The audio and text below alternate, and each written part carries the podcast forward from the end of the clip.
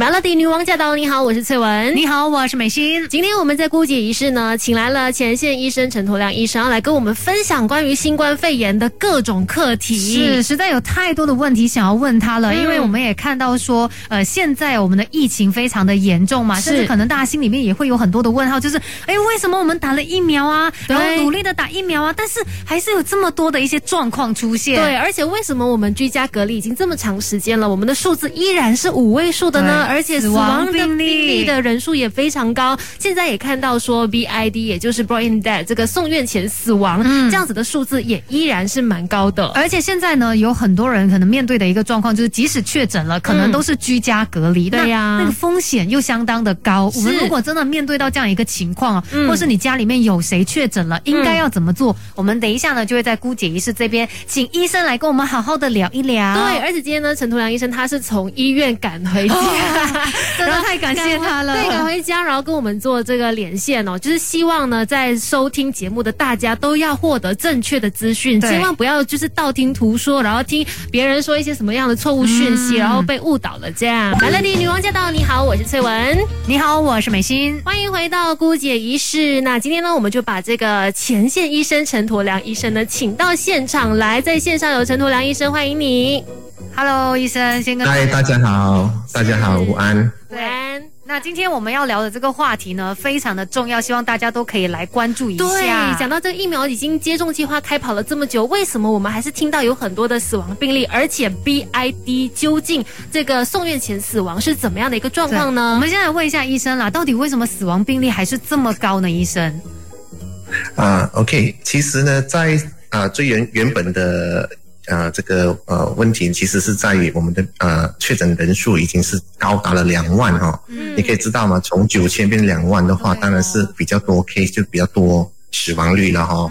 可是呢，我们这其实我们的死亡率从上一个月呢，在现到现在才增加了零点二八千罢了，它不是很高。OK，哦，它只是因为那个数量看得到比较大，只是因为多病人。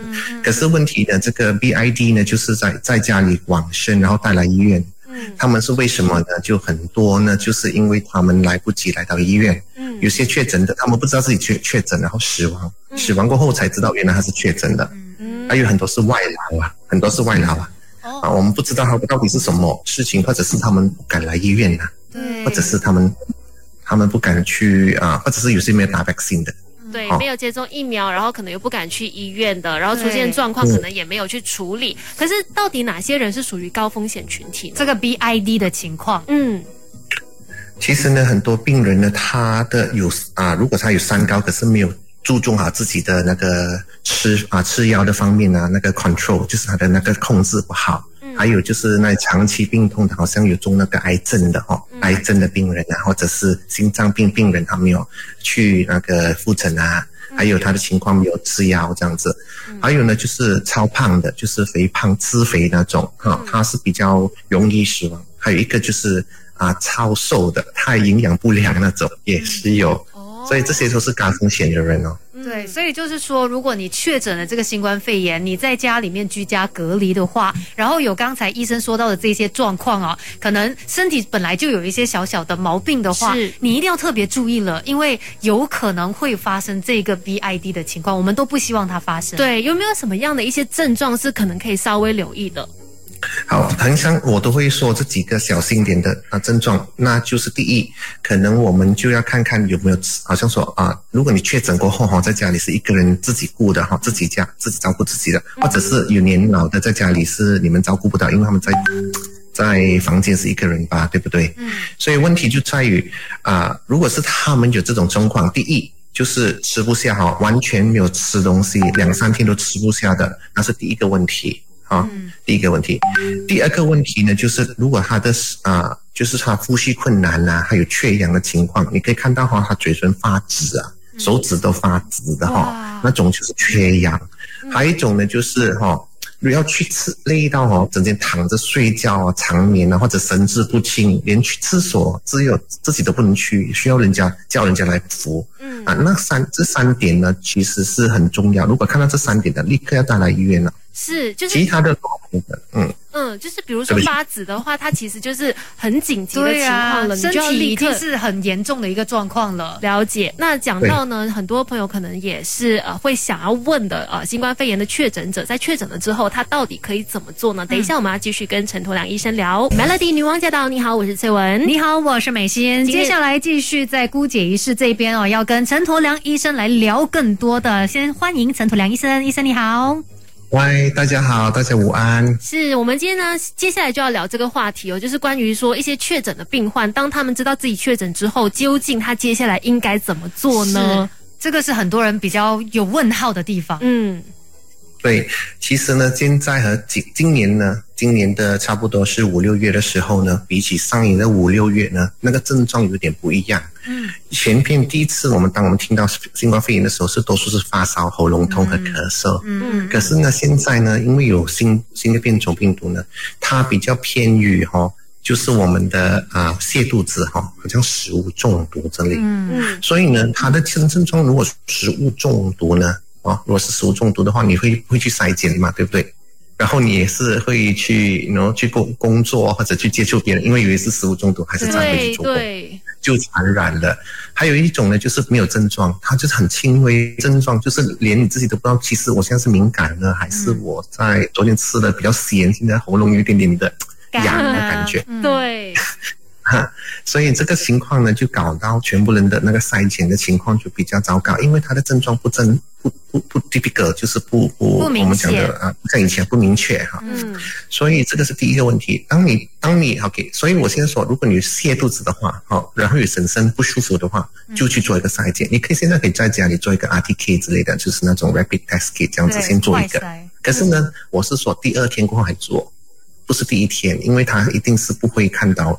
啊，positive 的，它要需要很高的那个病毒量才可以做到 positive 的，所以第二天以上。可是呢，如果你是觉得可以直接去做一个 PCR 更好，那就直接去做 PCR 比较比较好。那个也是要第二天，也是要第二天去做 PCR test 吗？第二天比较好啊，第二天做 PCR，第三天做 RTK 比较好。那个是他们的他们的那个我们所做的确诊率，那个那个准确率。OK，反正就是提醒大家，如果你有任何不适，或者是你真的有接触过这些确诊患者的话，就先可能自己先自我隔离啦。对。然后第二天，如果你要做那个口水的快筛的话，就第二天做，要不然就直接冲去做 PCR。对。那之后呢？如果就是确诊说哦，已经确认说是确诊的话，那接下来他要做的步骤是什么呢？他需要去那个嗯。可以，我解释一下哈，因为我们在马来西亚呢，就马来西亚就把这个 COVID 呢分成五个阶段，对不起，五个阶级哈，我们叫七啊，我们叫 category 哈。嗯，category E 就是我们所说没有症状的病人，那种没有症状病人怎样筛检？那 positive？是因为他家人有中了，然后去筛检，然后他 positive，但是他是没有症状的哈。嗯。第二个第二个 category 就是第二期的，就是有症状的，你是说有伤风咳嗽或者是有那个泻肚子的，OK，他们全部都需要到 CAC。就是说，你筛检 positive 后，一定要去临近的 CAC 去做一个检查。嗯，哈，一定要。OK，它可以怎样做呢？第一，如果你是自己做筛检的，然后你是做 RTK positive 的，你可以在 MySejahtera App 里面自己报 RTK positive 的那个有一个 function 的，在那个 MySejahtera App。好，第二，如果是你是在医院做或者是在私人诊所做的 PCR 的话，他们会跟你上报。然后你等一等，你的 message 的 app 应该会出现那个我们叫 home surveillance order。嗯，如果再没有这种，再没有人的申报或者没有什么消息的话，那你去 help desk，你知道你那个 help desk 哦，你按那个 function F F 啊，他就说我 positive，我要放我的 result 上去，自己报，自己申报哦。所以这个是第二期的人，第二期的人呢，立刻就要立刻就是要在 CAC 呢，如果你应该其实应该是去 CAC 的哈，不要说啊，小心不想去这样的去迟吧，一定要去的。其实，然后你就去拿那个 S，我们叫做 Home Surveillance Order，就是一个命令，叫你在家里隔离。然后呢，你要等十天，然后十天过后再去拿一个 Release Order 就可以出院。这是第二期哈。嗯。第三期呢，就是我们肺炎的，它会回来和第二期一样。第四、第五就要去医院，不能在家里等。所以这一些这个阶段是怎么样来辨别你是第几期呢？就是你去做 test 的时候就会知道吗？啊，不是，你自己要知道哈。第一期是没有症状，第二期是有症状，第三期就是有肺炎。意思说早期肺炎，你觉得好像呼吸不是很顺畅，觉得整天好像不够氧气哈，那个是第三期。第四期呢，就是完全需要 oxygen 氧，你就是需要那个氧气，一定要氧气缺氧。然后第五期呢，就是有其他的，我们所说其他的器官衰竭的问题，我们所说的败血症。嗯，就很严重。第四、第五期都要进医院。OK，重症病人。那在家里面隔离的时候，我们说需要十天嘛，十天之后再去看看状况怎么样，看是不是可以 release。这样子的话，在那十天里面是需要吃药的吗？谁会去关关切这些在家隔离的病人呢？好，现在我们在雪龙州，其实全马都做这 digital CAC，就是我们叫 COVID Assessment Center 啊。现在我们做在在线，是因为太多病人在那个 COVID Center 嘛，哈。嗯。他们就说在线哦，他们就会在那个 Message 找到有一个叫做 Home Assessment Tool，H A A T。嗯。你可以哈，那个每个确诊的人过后，他都需要在那个里面每天做 update 的。在九点 AM 之前，就是九点早上之前，就要 update 昨天的 symptom。如果其中一个 symptom positive 的话，他一定会给你 SMS 叫你去 CAC，嗯，然后那个时候呢，你就要去，哦，然后呢，在家呢，你需要自己自己怎样去做那个 assessment，就是可能你的 symptom 越来越差，或者你胃口越来不整啊，或者是你很想睡觉，没有精力的话，那些全部都需要在里面申报，嗯，然后他他们也会可能打电话来家访，打电话去问一问你怎么样。或者是他们到你家，现在没有到你家家访了，对，没办法哦。嗯，所以观察自己的状况是非常重要的，然后还要就是可能每天都去报告一下。嗯，所以关于这个新冠肺炎相关的一些问题呢，我们稍后再继续跟陈医生来聊更多。你好，我是翠文。你好，我是美心。今天在孤寂医师呢，我们请来了陈驼良这位前线医生来跟我们呃，就是聊更多关于新冠肺炎的相关课题。医生你好。你好，大家好。对我们刚才在 F U Live 呢，其实真的也聊了很多哎，因为关于这个新冠肺炎的这个课题哦，嗯，我们从去年开始到今年，其实你发现它有很多的变化，是，甚至我们那个检测的方式也有不同。那我们刚才也大概的聊了一些快筛啊等等。那如果大家想要知道更多的话，稍后过后呢，可以回到我们的 F B 那边去看一下，重温这个影片。对，那接下来就要问医生了。如果说这个同住在一家的家人，就是你里呃在家里面有一些。家人是确诊，但是你可能没有，或者说你可能没有症状好了。那在这段期间，这些家人又应该要注意什么地方呢？嗯，OK，如果是全家人确诊呢，是啊，其实是不幸的，可是说也是方便的隔离，因为他全家人一起中的话，就方便大家照顾大家了。嗯哼，就是说你不需要去分房睡或者怎么样，你可以照常你在家里。活动就可以了，也不要出去，啊，这样就比较容易照应。如果是一般一般的话呢，一般是 positive，一般是 negative 就比较难照顾。因为哈，它所以你要有房间，要自己的房间，要有自己的厕所。嗯，对。如果是没有厕所的话呢，要跟人家啊同共用的话呢，那就比较麻烦了。厕所是一个地方比较容易传染的地方，所以你是最后一个用的。如果是确诊那个哦。确诊那个是最后一个用的，然后过后他进房间过后呢，就要开始清洗整个厕所，这很群力，对，很群力。然后呢，吃方面呢，如果是啊大家一起种的话呢，这样吃方面当然是大家一起吃没问题。嗯。可是如果是啊分开的话，一般般的话呢，就要分开吃啊，不能在一起吃。对，但是吃什么也很关键哎，因为现在有很多人就是自己在家里面隔离嘛，变成说他可能要来对抗这个病毒的话，他应该要怎么吃呢？我是不是要吃多一点？很多人就说我吃多一点维他命 C，对，还是说多一点水果，我就可以好了。听到可以增强免疫力的就一直吃，究竟是不是这样子？饮食要怎么样来管理？我我每次跟啊马明说，就是可以吃得下就是好事。在在我们的生病的时候呢，跟我们普通上啊平常的生活是不一样的。生病的时候，我们需要高蛋白、高脂肪的食物，很高蛋白和高脂肪。哦，这种最最肥胖的东西，就是最恐怖的东西，就是在这时候你可以尽量吃。有之前有网民问我，可以吃榴莲吗？我说可以吃得下就吃吧，不是说他们提醒好笑。对，因为呢，为什么那时候胃口很差？因为你记得吗？在那个 COVID 呢，有一个叫做没味觉、失去味觉和味觉和嗅觉了，这很很辛苦的。所以呢，你吃得下就是一个好事，所以尽量吃。有人说啊，那时候不是啊，要不要戒口啊，少盐少糖什么的？不是，那时候应该是越丰富越好，越肥越好，吃的多，吃多一些。然后一些营养补助品呢，需要也要多补充吗？就好像普通一个 multi vitamin 一粒就够了，他们有说过一粒维他命就够了，那种 multi vitamin 的这样吃下去就够了。然后去晒一晒的太阳，有有地方的太阳就是八到十点的，早上去拿一点维他命 D 也不错的，在窗口旁边这样子。嗯，需要做一些运动吗？在房间里面活动一下。运动啊，请请小心一点点哦。这个运动，因为现在你身体已经是在啊跑着法拉利那种 engine 了，就是你身体已经是发炎了，所以你尽量休息，不是去做运动，你只是需要多一点呼吸，你知道吗？在做我们肺部的啊保健，就是呼多点吸，呼大气啊，呼吸哈，嗯吸大气啊，喷出来，整天记得呼吸就对了，因为哈这个时间呼吸。对对对，我就是想说，讲到这个时候呢，呼吸是最重要的一点，是吗？就是给肺部做一个锻炼。对，这样吗？我们叫做复健啊，肺部复健你一定要做的。然后会咳，很多人怕，因为一深呼吸的时候，哦，像咳嗽了，很怕，很痛，他说咳到。可是我跟他说，如果你做了深呼吸的话，他咳得出来那种痰啊之类的，是其实清掉你肺部的阻塞，是一种好事哦。可是咳嗽很痛的话，可以吃止痛那种止咳药啊，发烧可以吃止发烧药啊。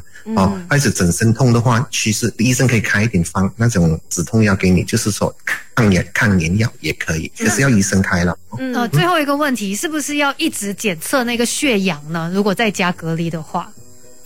其实呢，如果是有的话，就是锦上添花啦，缺那这个缺那个保守你的。可是我每次跟他们说，你买了回来后，你会不会用是一个问题啊？如果你放错地方，整天缺氧的话，就完完蛋了。放错地方，啊哈，正确的。他的这个手指头哈，手指头是很容易冷的，我们手指头会发冷的。发冷的时候呢，你放那个氧气的那个啊，正啊血血氧气的，放在夹子手指上，它会低的，你知道吗？那个血氧，哦，它不是因为缺氧哦。它是因为血不流通，所以呢，你一定要弄温那个手指头。如果是手指的话，觉得低的话呢，你可以放在脚趾头，你可以尽量去找是什么脚、什么手指或者脚趾都可以 去 test。所以要在 我每次都这样 testing。所以要在暖和的一个情况之下，你可以搓一搓你的手，让它正常的一个温度，然后再去做测试会比较。或者放在肚子皮、肚皮那边，好，衣服下面这样放下去，放一张纸然后来做。所以是一天要测几次呢？三餐这样子来测吗？啊，其实是有记得去测咯，有记得不测，可是不用太不用太过的紧张了。只是说你觉得有点不舒服的话，很很难辛苦呼吸的话，你可能来侦查一下咯。嗯嗯。啊，如果是觉得自己发冷的话，不是啊，最重要是。记得侦查的时候要小心，不要放错地方，手指一定要夹好。还有一样东西，指甲油，指甲油会让到这个 reading 呢会跌的，指甲油会变啊，这个啊仪器不对啊啊。不对的那个度数度那个量度哦，那就不用再自己吓自己说，哎，为什么我测出来的那个度数是这个样子？哎，可能是指甲油。是的，所以今天非常感谢。哎，是陈医生，你还要补充？还有，还其实就是说，好像九十四八线以下呢，如果是你的那个血氧是九十四八线以下呢，你做一做深呼吸看一看。如果你做的深呼吸的话，可以达到九十九以话，九十九十五以上的话。那还 OK，如果是九十四以下做了深呼吸也是九十四以下的话，那就应该立刻到医院，哦，或者是整天哦几个小时都是九十一、九十二、九十一九没有做分数系还是九十一、九十二，还是总是低过九十四超过一两个小时，很危险，请你到医院 check 一下，或者是 CAC check 一下了。对，所以简单来说啦，如果真的是家里面有人确诊了，反正你一定一定要特别的小心来观察任何的状况，身体的每一个状况都在告诉你，其实你应该怎么样做。对，是的，今天非常感谢陈头梁医生跟我们分享了这么多，而且感觉上也是聊不完，希望以后还有机会呢，把陈医生再请到现场来跟我们分享的。今天非常感谢陈医生，谢谢。